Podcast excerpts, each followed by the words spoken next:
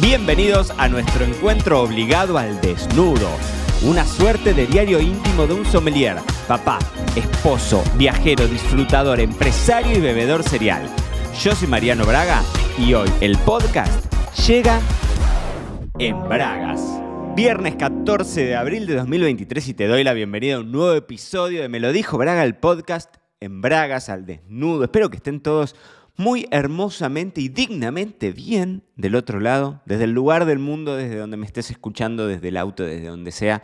Gracias por estar ahí siempre del otro lado. Hoy viernes 14 de abril, el podcast está llegando un poco más tarde, son las 12 y 18 de la, mm, del mediodía.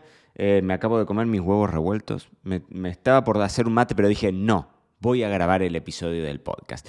Y ya les aviso, el episodio del podcast de hoy es cortito y no tengo mucho para contarles, aunque sí, porque yo ya lo sé que después se me termina haciendo episodio de 10 minutos así como por abajo de las patas. Pero tengo un montón de anotaciones de estas que yo siempre les cuento que tengo, pero me las voy a guardar. Me las voy a guardar porque porque esta fue una semana linda pero muy agitada. Yo les conté si no lo escucharon al podcast, al episodio del podcast que tuvimos con Nadia Sánchez, vayan a escucharlo en este preciso instante. Creo que en algún momento se los relaté en, los episodios en Bragas, cuando les conté que nos estábamos yendo a, Burdeos. O sea, el viernes que viene, el episodio lo grabo en casa, pero termino de grabarlo y el mismo viernes me voy, para Burdeos a vivir los primers de Burdeos. Lo pronuncio como el traste, pero en el episodio del podcast con Nadia lo pronuncié todavía peor, así que no se, ofendan.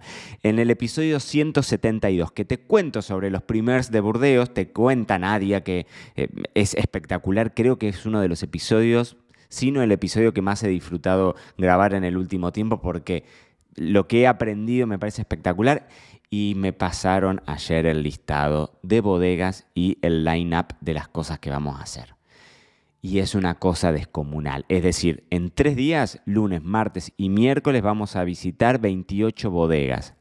28 bodegas, pero al nivel, solo para darles el, line-up del miércoles, vamos a estar en Montrose, en Cos d'Estornel, en, en Pontent Canet, que siempre lo pronuncio como el culo, en Mouton, en Lynch en Pichon, en Latour, en Margot, en Las Coms, en Chateau Palmer. Y todo eso 15 minutos. Es espectacular. porque evidentemente, para los que no han escuchado el podcast, escúchenlo porque ahí nadie cuenta un poco de qué se tratan los primers, pero básicamente es, te presentan las bodegas, te presentan los vinos que todavía no salieron al mercado, pero son catas de 15 minutos. Vos subís, ah, o sea, llegás al, al chateau, te abren la puerta, probás 15 minutos, haces tus anotaciones y pasás al otro. Y pasás al otro, y pasás al otro, y pasás al otro. Y son jornadas que vamos a arrancar como a las 6 de la mañana y vamos a terminar cerca de las 6 de la tarde, porque imagínense que vas de un chateau a otro. Son, no es que lo tenés todo en el mismo lugar, ¿no? Em, y tengo un par ahí de, de, data que les voy a ir tirando. El viernes que viene les voy a contar de eso en profundidad porque tengo una data que me estoy guardando, pero espectacular. Realmente, realmente va a ser un viaje de esos soñados.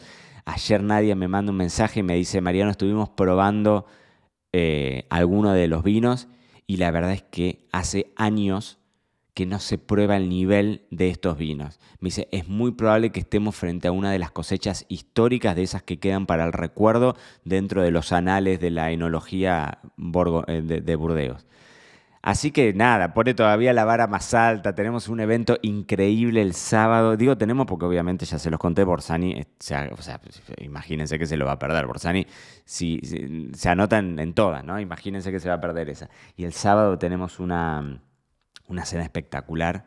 Eh, que va a cocinar al. O sea, es una cena solamente de vinos de, Pomerol eh, y, va a cocinar. Em, Ah, se me fue el nombre.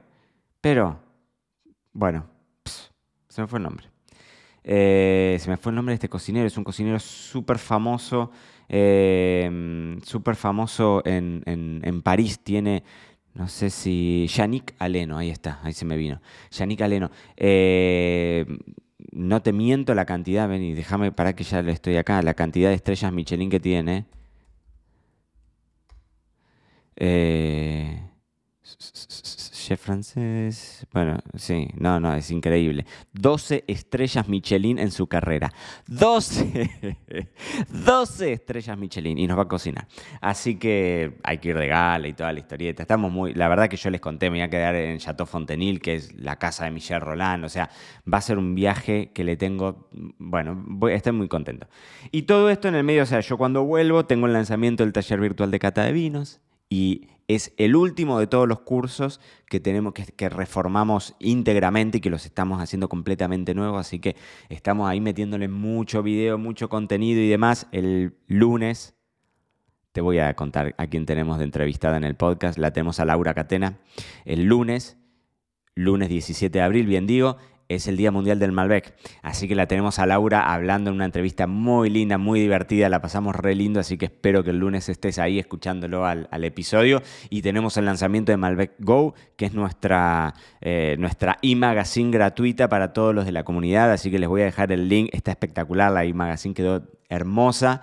Eh, y hay mucho, mucho, muchas cosas para hacer, pero bueno, va a ser una semana, nos vamos una semana en total, nos vamos el viernes a Burdeos y volvemos el jueves próximo. O sea, una semana en el medio de un lanzamiento es un montón, es un montón, es un montón, pero ¿qué te me voy a quejar? Pudimos hacer todo el engranaje para que se quedaran eh, los niños con las niñeras, están mis suegros acá que les conté, pero bueno, tres niños es demasiado, mis suegros también tienen su vida, es gente grande y demás, así que tenemos ahí las niñeras que hicieron todo el, imagínense, una semana entera los chicos tienen que ir a la escuela, sus actividades.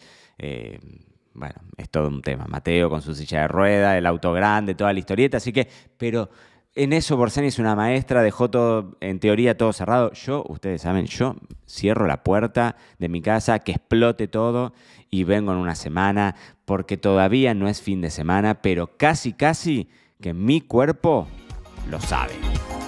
Y esto fue todo por hoy. No te olvides suscribirte para no perderte nada y que sigamos construyendo juntos la mayor comunidad de bebedores cereales de habla hispana. Acá te voy a estar esperando en un próximo episodio.